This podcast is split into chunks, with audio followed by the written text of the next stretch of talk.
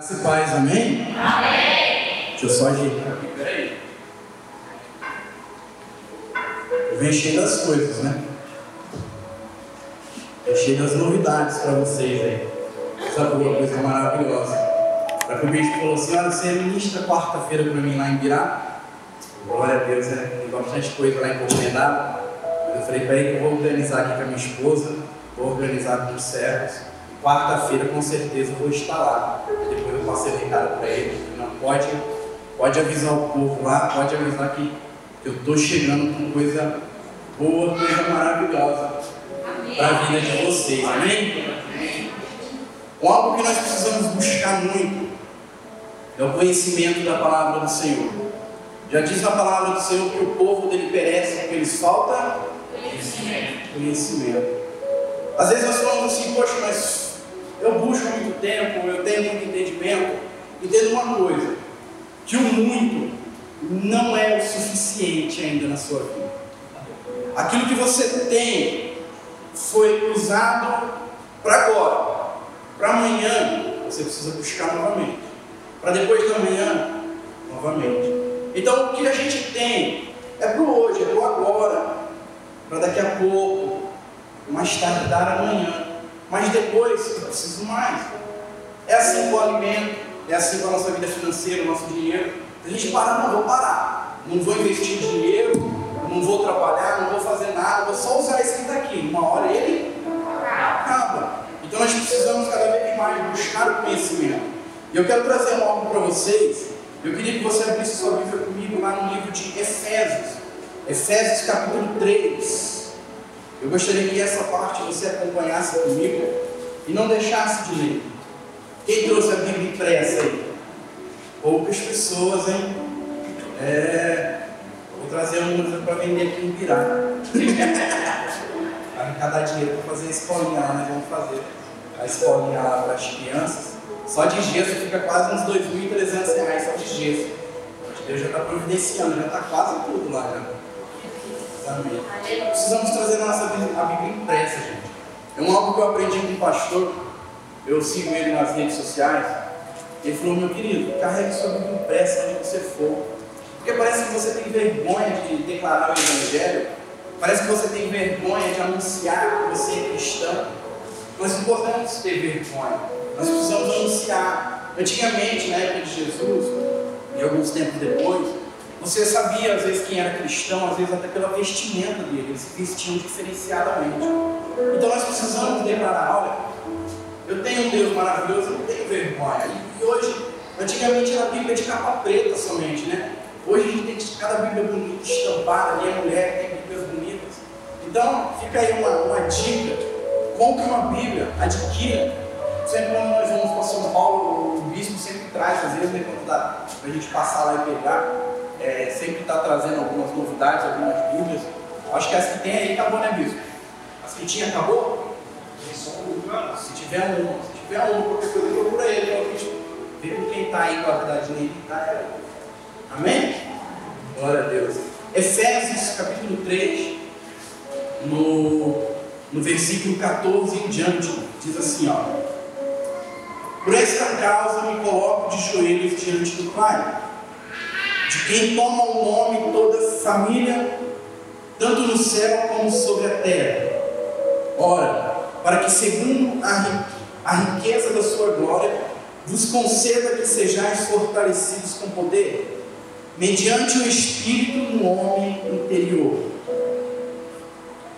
E assim habite, e assim habite Cristo no vosso coração, pela fé estando vós enraizados e alicerçados em amor, a fim de poderdes compreender com, com todos os santos qual é a largura e o comprimento e a altura e a profundidade, e conhecer o amor de Cristo que excede todo entendimento, para que sejais tomados de toda a plenitude de Deus. Ora, aquele que é poderoso para fazer infinitamente mais do que tudo quanto pedimos ou pensamos, conforme o seu poder que opera em nós. A Ele seja a glória na igreja em Cristo Jesus, por todas as gerações, para todos sempre. Amém. É isso que está escrito.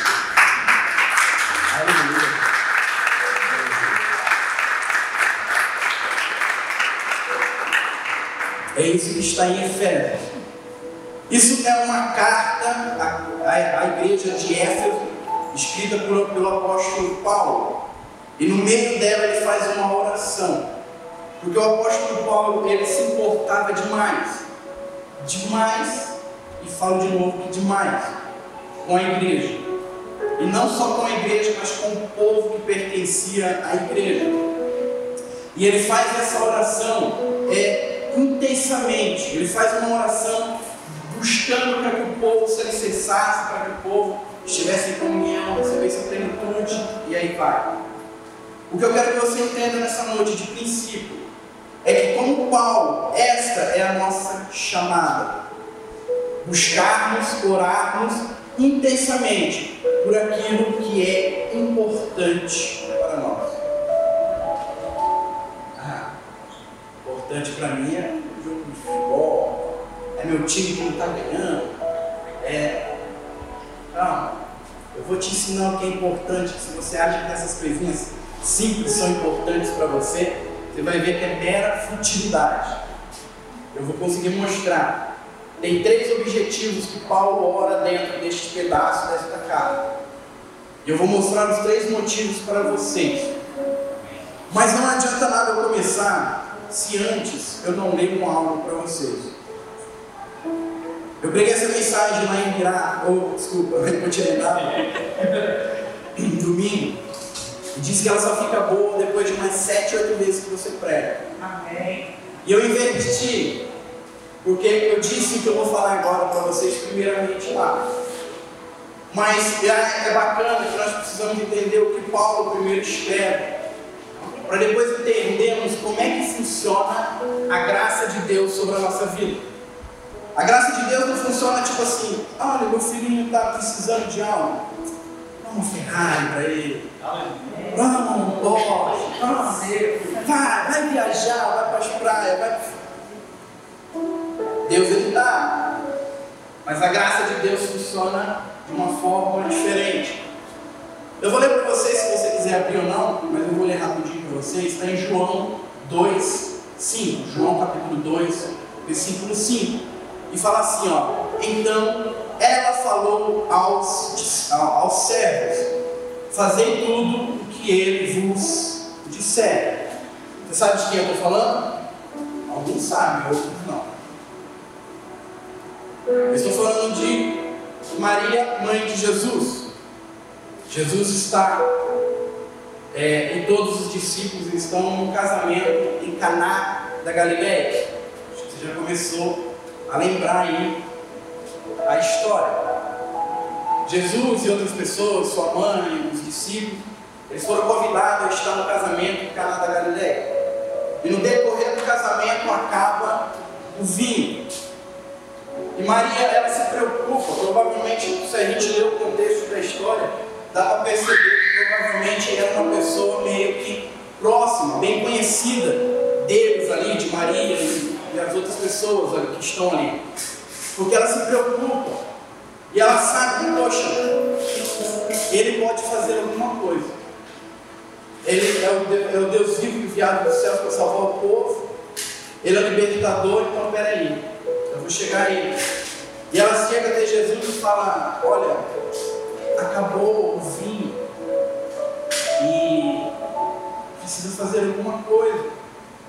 E se você ler depois lá João 2, 5, João 2 do 1, acho que até o 15 mais ou menos por aí, ele fala, olha, que tenho eu com isso? Eu sou convidado da festa, vai falar para o dono, jogando em outras palavras. Jesus não disse isso. Mas jogando em outras palavras, olha, como assim? Acabou o vinho? E aí? Vamos embora então, mãe. Acabou. O que eu posso fazer? Diz a Bíblia que ela se retira e ela diz aos servos, aos que estão trabalhando, algumas Bíblias estão serventes, serventes, e as pessoas que estão trabalhando ali naquela festa, estão servindo, estão ajudando. Olha, vão até lá com Jesus e tudo o que ele vos disser, vocês façam. Fazei o que ele vos disser. O milagre de Deus está aí. Se não houvesse esta palavra, se não houvesse esse mover dela para dizer algo sobrenatural, não haveria um milagre de Jesus transformar água em vinho. Se ela ficasse quieta no seu canto, provavelmente todos voltariam embora para casa. E isso não, não ficaria registrado na Bíblia. Mas Deus é poderoso, Ele sabia o que estava fazendo. E ela se move. E ela chega e fala assim: Olha, vocês aqui, vai lá fala com aquele homem lá, Jesus, e o que ele disser para você, vocês fazem. Um olha para o outro, o cara é convidado, o cara vai para casa, o cara. O que está acontecendo? É nós nos movermos no sobrenatural de Deus. Ela simplesmente se moveu. Se ela ficasse esperando, ou se Jesus ficasse parado ali, vai, então vou fazer um vinho. Pá. Não, muda o povo lá que já tem, tem um monte de, de garrafa lá, sei lá, vasilhame lá no estoque, lá pode ir lá que tem. O povo vai falar, ah, acharam escondido lá uns vinhos, acharam escondido lá umas coisas. Não, alguém trouxe, alguém comprou. Não, o milagre tinha que acontecer. E para o milagre acontecer, alguém tem que se mover no sobrenatural. O milagre não vai acontecer simplesmente por acontecer. O milagre ele vai acontecer quando alguém se move no sobrenatural. Quando alguém se move pela fé, se move no mundo espiritual, Jesus faz o milagre. Amém? A chave do milagre aconteceu quando ela disse: Fazer tudo o que ele vos disser.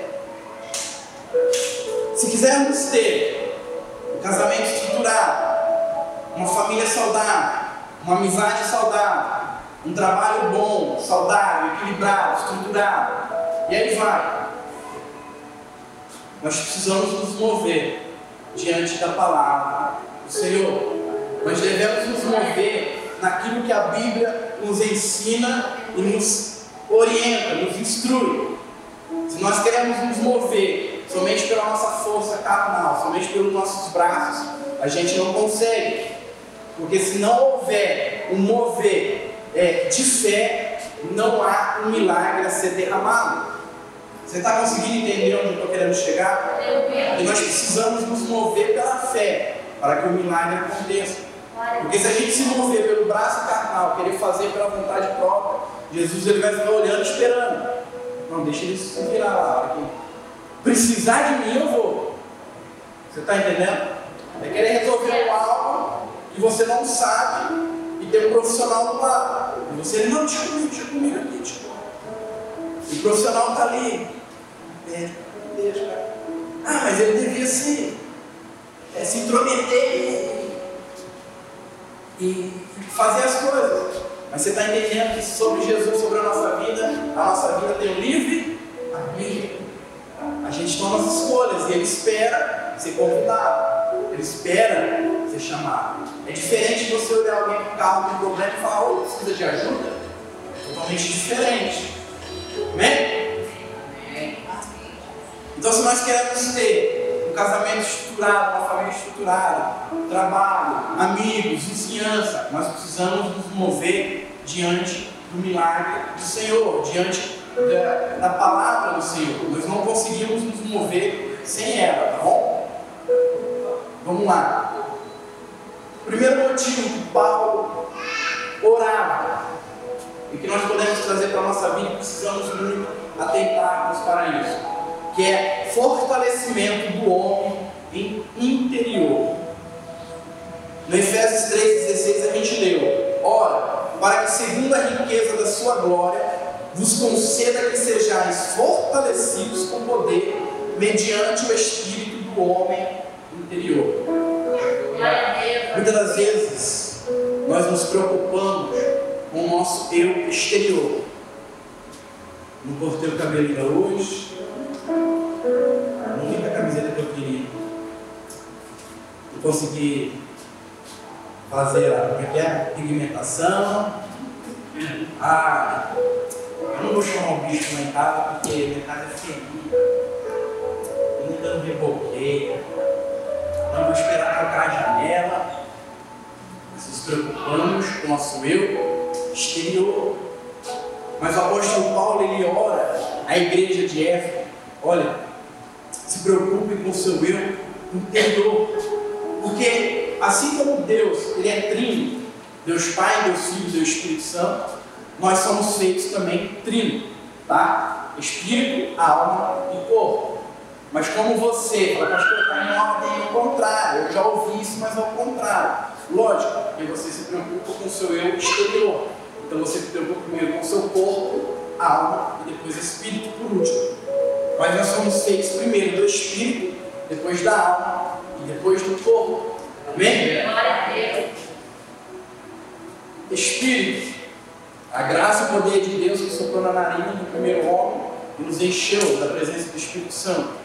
Alma. Quem nos define? Eu como pastor Eduardo, o bispo como bispo, a Jaciara como Jaciara, o Edivando como Edivando, e assim vai, você como você, sua alma, sua personalidade, o seu corpo, baixo, alto, magro, gordo, louro, moreno, ruivo, tá? Então nós temos essas três características, mas nós nos preocupamos muito mais com o que é exterior do que é interior. Porque a gente se esquece que a palavra do Senhor diz que do pó viestes ao pó retornaria. Nós precisamos nos atentar e voltar novamente a entender que nós precisamos cuidar do nosso interior para que sejamos fortalecidos, para que sejamos cheios mediante a quem? Ao Espírito dentro do homem interior, desculpa, ao Espírito que está dentro do homem interior, guardado lá dentro. Nós precisamos nos encher e nos fortalecer. A recomendação para esses dias é que nós intensificarmos esse trabalho. Nós precisamos intensificar. Parece que a pandemia veio o povo embora da igreja. Parece que a pandemia veio para o povo se afastar. Muitas pessoas vieram para a igreja por causa da pandemia. Muitas pessoas se pegaram mais com Deus por causa da pandemia. Mas muitas das pessoas se enfraqueceram. Porque quando vem um problema, de vez ela intensificar a sua vida, a sua, estruturar a sua vida, ela abandona. Ela é difícil, não dá. Eu vou começar, não. A luta está grande. A luta está difícil. Parece que hoje foi um dia tão mal. Ah, não vou na igreja, não. Está ruim. Imagine, a gente sempre fala isso, parece um, um, um clichê a gente falar isso, mas você imagina se eu não viesse como pastor, se o bispo não viesse como bispo, se as pessoas não viessem para poder abrir a igreja, organizar, o menino colocar o som, a banda vir tocar. Nós precisamos intensificar, tá ruim, tá difícil. Pode estar, pode estar chovendo canivete, pode estar morto temporal nem que dê uma atrasadinha por causa do temporal de abrir o de começar. Mas a gente vai estar lá. Eu vou estar aqui, eu vou estar aqui, o bispo vai estar aqui.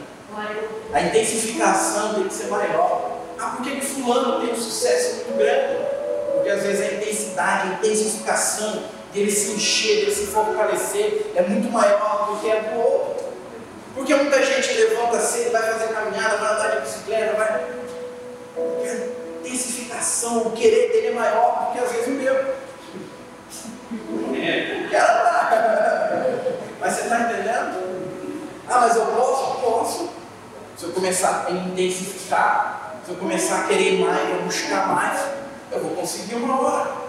Aí não vou andar igual o pessoal, né? O Paulo que anda, né? Ah, eu vou sair daqui, vou andar não sei quantos quilômetros e voltar. Metade, nem metade do caminho, né? Um quarto, dividir em quatro na metade está pedindo arrego, eu já estou morrendo, chama o SAMU lá. É. Mas se a gente intensificar, a gente consegue. Quando cultuamos o que estamos fazendo aqui. Por isso que é importante vir à igreja. Porque quando você vem à igreja cultuar, você é fortalecido. É um dos motivos que te fortalece. A comunhão entre os irmãos. Cultuar entre os irmãos. Por isso que é importante você não perder é, reuniões, você não perder de vir aos cultos. Ah, mas pastor, eu tenho que ir na casa de fulano visitar, é, passear, eu tenho. A gente entende. Mas três, quatro, cinco cultos seguidos. Não dá para ir um, vir dois, três. Aí você tem que ir em outro, porque eu sei que você tem compromisso. Ou ficar um bom tempo vindo, depois indo só, dois, três meses vindo. Aí você falta um, porque eu sei que você tem que ir. Meu amigo, culto de domingo e culto de quarta-feira, parente meu que pega eu em casa. Chegou em casa, bora pro culto. Ah, eu não vou, então tchau. Eu vou trancar a casa aqui sozinho, você também não vai ficar. Se você quiser. Não, não, não pega. Bora. É uma forma de nós nos fortalecermos. Quanto mais? Quando oramos. Ah, pastor, quando eu venho na igreja, eu não orar isso. É, Jesus, deixa eu orar. É, sai para fora de casa. É, dorme no carro, né? É, como diz a, a minha sogra, deita de burro, levanta de cavalo. Não dá. Eu sei que às vezes você, acorda atrasado na correria, eu sei que às vezes é teu tempo. É uma falha às vezes. Você está muito cansado porque você não conseguiu orar. Isso é normal, gente. Mas ficar muito tempo sem orar, em casa, no serviço, no trabalho, na rua, não sei. Eu oro em qualquer lugar, tem que orar e eu oro. Aleluia. Nos fortalecemos quando lemos a palavra. Eu dei esse exemplo e dou esse exemplo aqui. Tem gente que tem uma Bíblia tão bonita, e ela vem para a igreja, na hora de ir embora, ela coloca ele no painel do carro. E ali fica. Se ela tirar para dentro de casa, nunca ela esquece, ela não traz mais, porque ela nem lembra que deixou. Ela só lembra que está ali porque ela entra para dirigir e está ali. Então ela chega na igreja para dar uma olhada, opa, escorregou, está aqui do lado. A Bíblia é para ler. Tem tanta gente no mundo querendo ler uma Bíblia e não pode. Acho que é na China, se não me engano, não é proibido. Em alguns outros lugares, mas na China, na Coreia do Norte ou do Sul, lá, no Floridiar, lá também é proibido ter a Bíblia. Lá existe, não sei se Coreia do Norte ou do Sul, aí existe um aplicativo do, do governo se você tentar baixar no seu celular alguma coisa referente à Bíblia, alguma coisa assim, a polícia é acionada, lá os órgãos são acionados, eles vão lá atrás de você. Meio de dar uma surra, depois quer saber o que aconteceu você baixar. É sério, gente, não é brincadeira. Então nós precisamos entender que isso nos fortalece, lermos a Bíblia, buscarmos o entendimento, desligar um pouquinho a Netflix, o Amazon, a Disney, Star Plus, lá, sei lá é, assim vai. Fica tranquilo, eu tenho em casa, eu assisto, gosto muito de algumas séries, de algumas coisas, mas eu tenho meu tempo de buscar, eu tenho meu tempo de ler, de meditar. Quando jejuamos e perseveramos na caminhada, a maior derrota do cristão, a maior derrota do cristão está em ele não jejuar. Ah, estou com problema na empresa, estou com problema na minha casa, estou com problema na minha família, estou com problema é, no meu corpo, estou. Eu jejuo. Você já abriu um jejum por isso? Ah, eu vou, eu vou abrir um, uma empresa, eu vou é, dar um passo no meu namoro, eu vou querer casar. Você já jejuou por isso? As maiores derrotas estão porque as pessoas elas não jejuam. O jejum é para quebrantar a carne, deixar que o Espírito Santo fale mais com nós. Ou para que nós possamos estar mais sensíveis às palavras do Senhor. Jesus não vai descer do céu, bater no som e falar, meu querido, o que eu tenho para você é isso, isso, isso, faz isso, isso. Ele vai falar no mundo espiritual. Ele pode até usar algumas pessoas para falar conosco. Mas se nós não estivermos sensíveis, as pessoas vão falar conosco, nós vamos sentir um sentimento. Aquele sentimento vai passar e o problema vai continuar. E a gente não vai ter solução para nada. Então nós precisamos também jejuar e perseverar na caminhada. Ah, é porque veio um probleminha, porque ah, estava indo tão bem, pastor. Olha aqui. Sabe o que aconteceu aqui? Chegou a pandemia, depois da pandemia para cá desandou tudo. Desandou. Mas você já buscou entendimento, já jejuou, você já pediu quebrantamento, fortalecimento. Tudo isso nós podemos romper, tudo isso nós podemos passar por cima. Mas nós precisamos estar sensíveis ao que Deus tem para nos dizer. O segundo motivo que Paulo orava é para que Cristo habitasse em nosso coração, estando vós enraizados e alicerçados em amor, que foi Efésios 3, 17. E assim habite Cristo em vosso coração, pela fé estando vós enraizados e alicerçados em amor.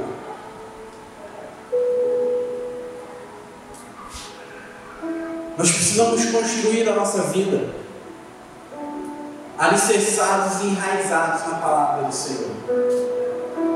Tem um algo que eu quero, eu, eu, eu passei para o pessoal de Continental, e eu vou começar com eles em breve, eu só estou montando, que é um algo que um pastor está tá, tá trabalhando sobre isso. E, e é o que Paulo ele fala ao povo em Éfeso. Ah, glória a Deus, pode reparar. Que é falar para pessoas que já são batizadas, pessoas que já passaram pela igreja e já declararam Jesus como seu Senhor e Salvador. Falar sobre um Deus, a pessoa já se entregou, a pessoa já, já é batizada, a pessoa já vem frequentando há muito tempo. Mas nós vivemos um algo dentro da igreja, conhecemos isso quando estamos lá fora. Nós vivemos uma graça tão incrível dentro da igreja, muitos, mas muitos quando estão lá fora parece que vivem nada, nada do que ouvem na palavra do Senhor. E o que eu vou trazer para eles futuramente é falar sobre um Deus desconhecido. Mas como assim o Senhor vai falar sobre um Deus desconhecido? Não. Eu vou falar sobre um Deus desconhecido. Ele é conhecido, mas muita coisa é desconhecida. Porque às vezes você não viveu um milagre, porque às vezes você não viveu é, um algo esplêndido de Deus, ou às vezes você não conseguiu ainda se entregar tão profundamente para viver alicerçado e enraizado. Se alicerçar aonde? Se alicerçar na palavra, se alicerçar naquilo que Cristo tem ensinado, naquilo que Cristo tem pregado através de quem esteja passado por cima deste altar ou em qualquer igreja que você for. Estar alicerçado e enraizado aonde? Suas palavras, no seu amor, na sua igreja que você pertence. Tem gente que é enraizado em tanto lugar, mas na igreja ele não é enraizado. Ele vem porque eu vou fulano. Ah, eu estou indo para de fulano, para sozinha, para nos acompanhar. É porque depois que sai de lá a gente come um lanche, então eu ir para a igreja. Né? Nós precisamos estar enraizados. A nossa, a, nossa igreja, o nosso Deus, a nossa palavra, a nossa Bíblia tem que ser uma raiz, nós temos que ser enraizados, plantados em cima dela, crescer raízes, porque uma árvore, árvore bem enraizada, ela não cai com qualquer vento, ela não, não cai com qualquer problema.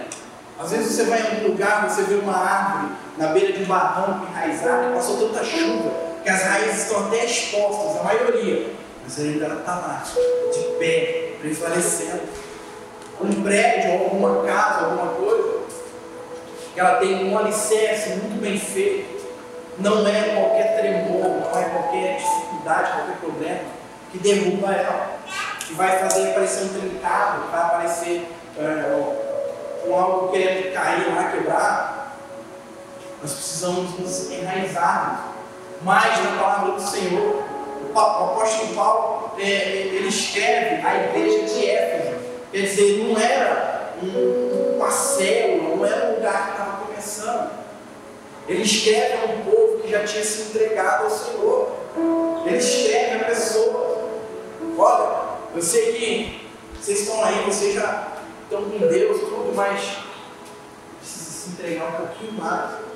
Nunca é o suficiente.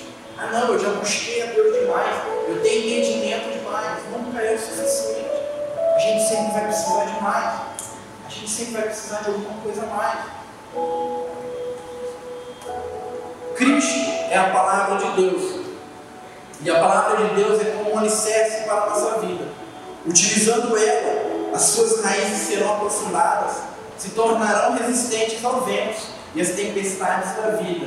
E no tempo certo, florescerão e darão os seus frutos. Você já viu algum pé de árvore? Eu vou falar aqui às vezes de árvore, porque às vezes a gente vê um vídeo e não sabe se é verdade ou não. Vai falar assim, eu vi, eu vi, eu vi mesmo, não vi não. Tá? Vou falar que eu já vi uns vídeos, algumas coisas, eu já vi já. Um, um pé de manga, quando está crescendo, ele pequenininho assim, ele dá uma manga. Não? Então, não existe, não, só vídeo. Não tem como. Vai, se já crescer a manga, ele vai quebrar, ele não está, o pé não está estruturado, a raiz não está aprofundada.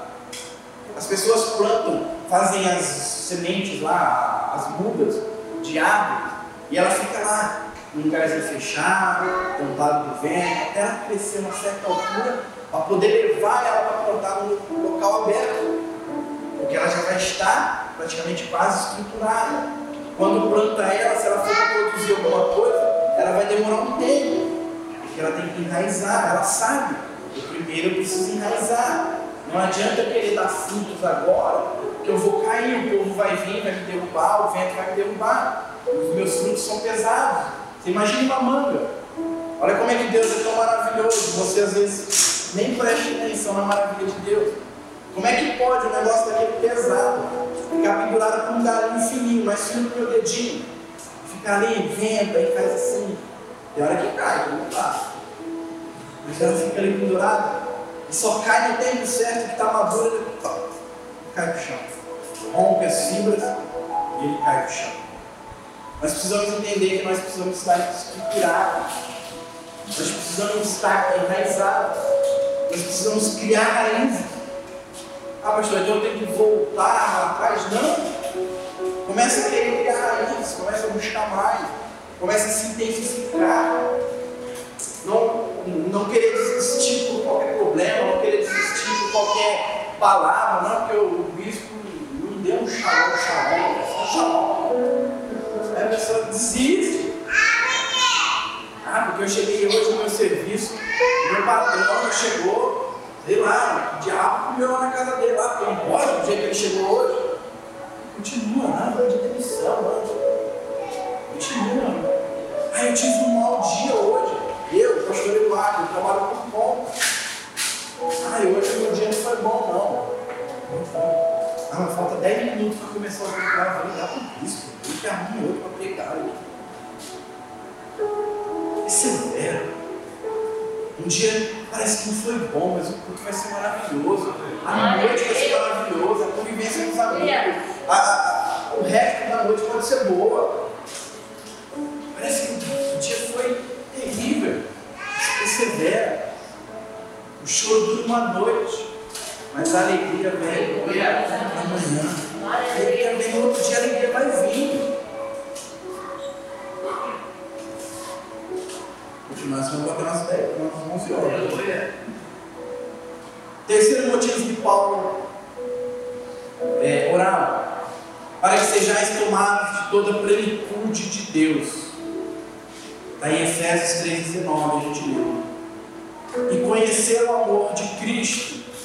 excede todo entendimento, para que sejais tomados de toda plenitude de Deus.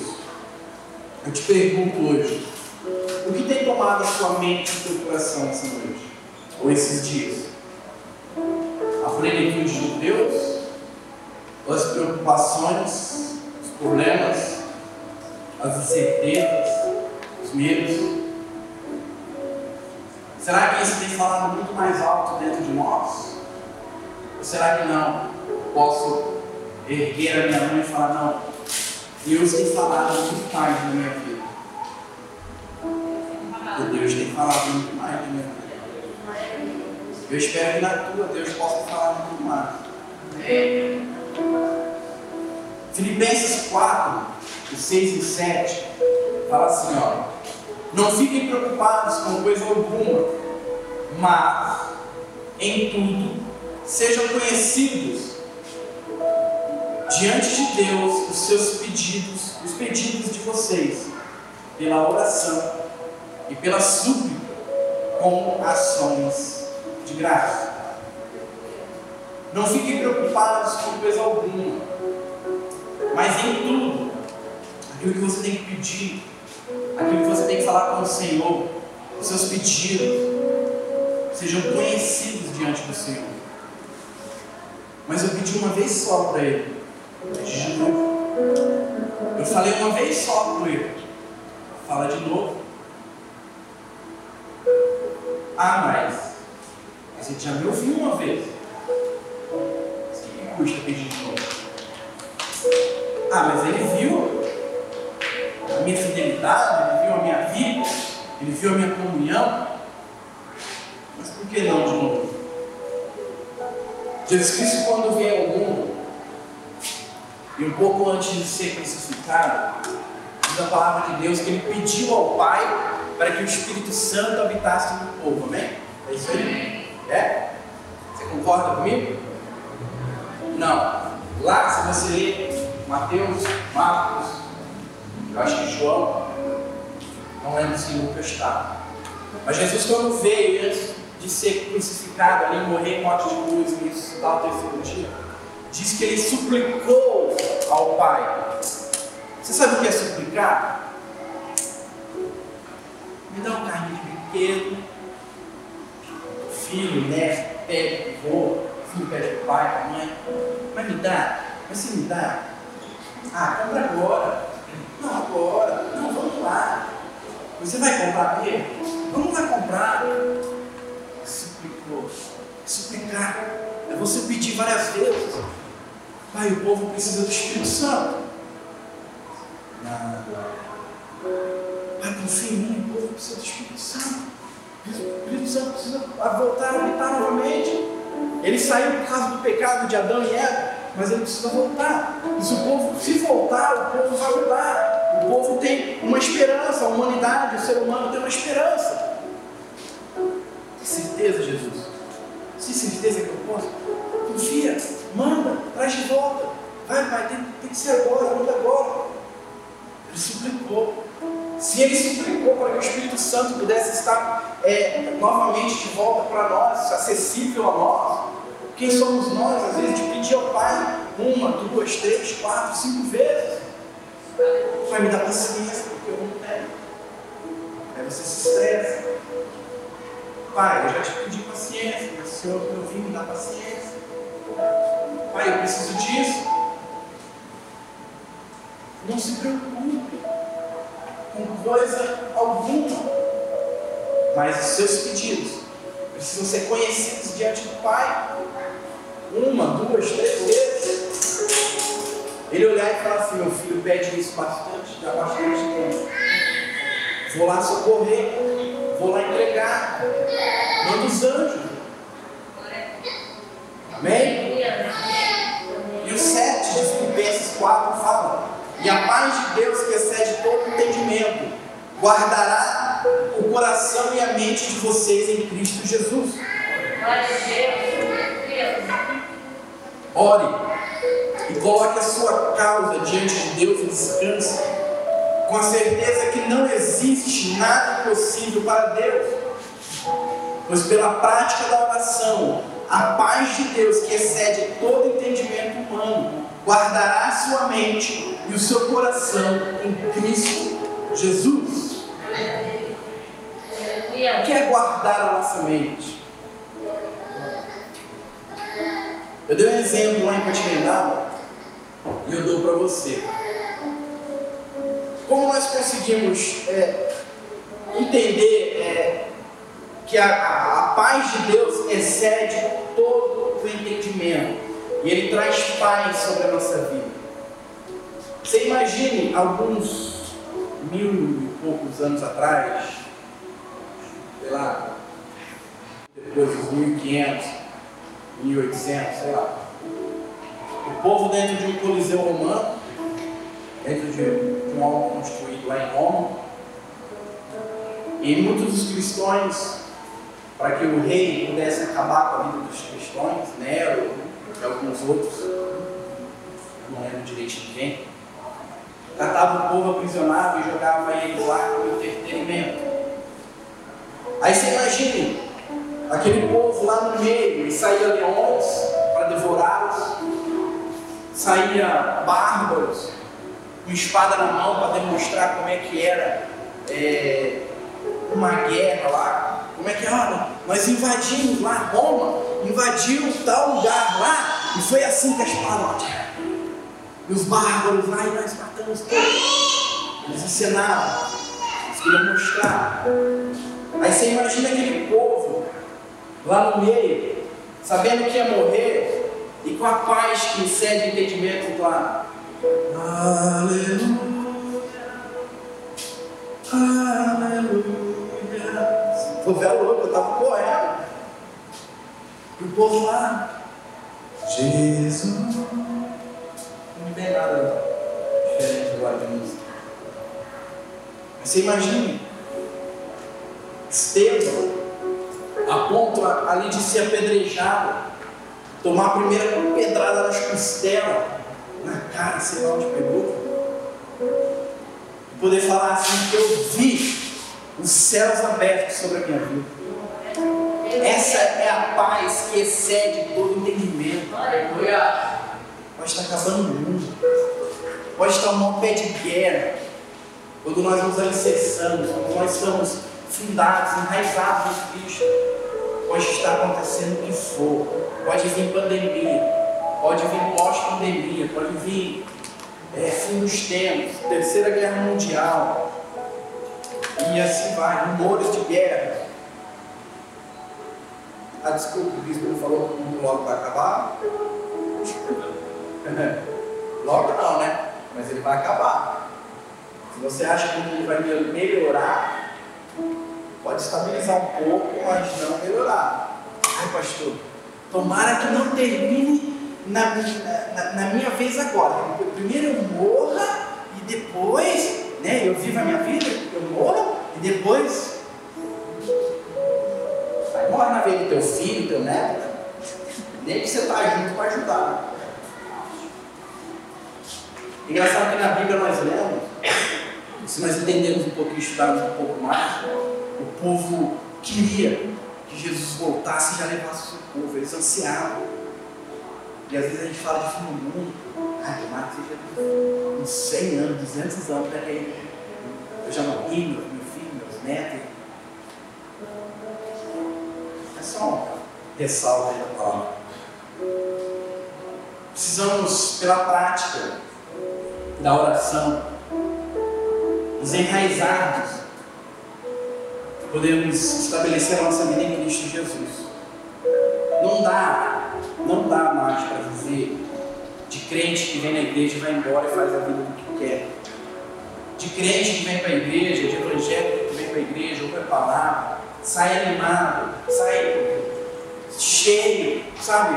E daqui a pouco até chegar nesse segundo quarteirão já se baseou. Fulano passou, fechou ele. Ele saiu, outro picou.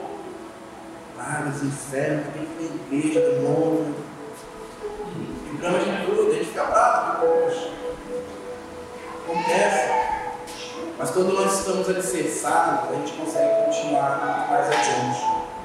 Quando nós estamos alicerçados, nós conseguimos é, continuar na presença do Senhor com qualquer tipo de problema, dificuldade. Nós precisamos entender que Paulo ele orava por esses três motivos, porque ele sabia que o povo precisava intensificar a sua entrega na presença do Senhor. Então nós precisamos nessa noite poder intensificar, não só aqui na igreja, mas no nosso dia a dia, intensificar a nossa busca, intensificar a nossa oração, intensificar o nosso jejum. Eu fiquei, para acontecer a, a inauguração de sábado, passou agora em Epirá, eu passei alguns dias jejuando para que acontecesse, para que fosse algo maravilhoso. E eu fiquei, eu tomava café da manhã, eu ia almoçar após três, quatro horas da tarde. Quase jantava já, né? Um almoço meio janta já.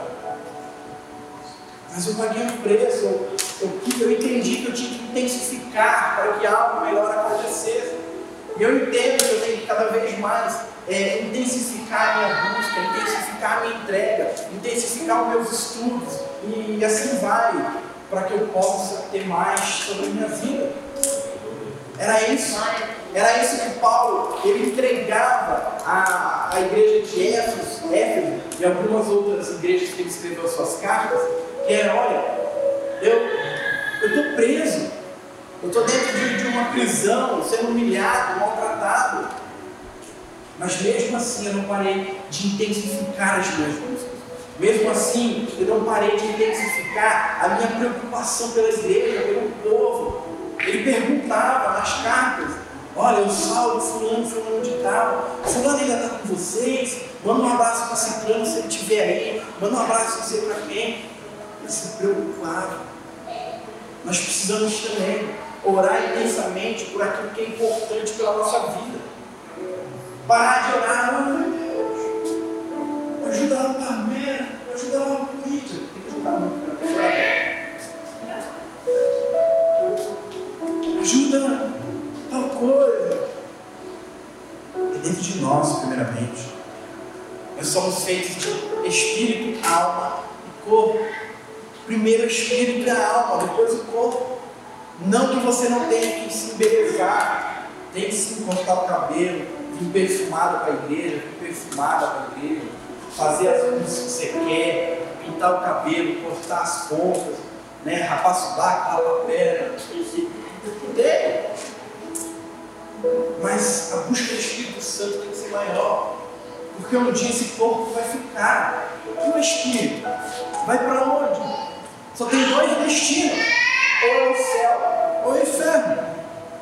Se você acha que o inferno não existe, você precisa ler mais a Bíblia.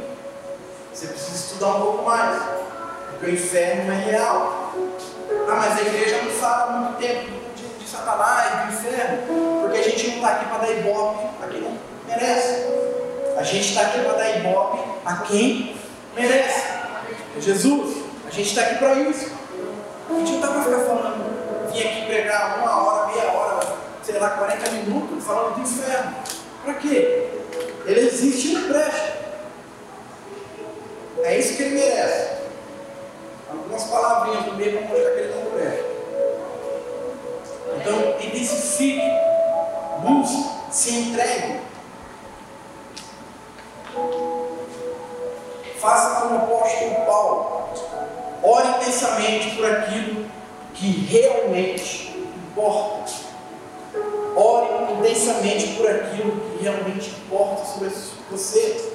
É sua vida, então ore pela sua vida. É sua família, ore pela sua família. É seu trabalho, ore pelo seu trabalho. E aí vai, a sua esposa. Pastor, minha esposa me acompanha na igreja, ore por ela, jejum por ela, não jejum pela vida dela. A quebrantar a tua vida, mas para que o Espírito Santo possa trazer um algo maravilhoso entre vocês e vocês possam caminhar junto. Ah, é, é, é o meu esposo que não vem. Então ore, ore intensamente para que Cristo é, toque na vida dele, trabalhe na vida dele, jejum por ele, persevere. Amém? Amém? Glória a Deus. Eu te convido a ficar de pé em nome de Jesus.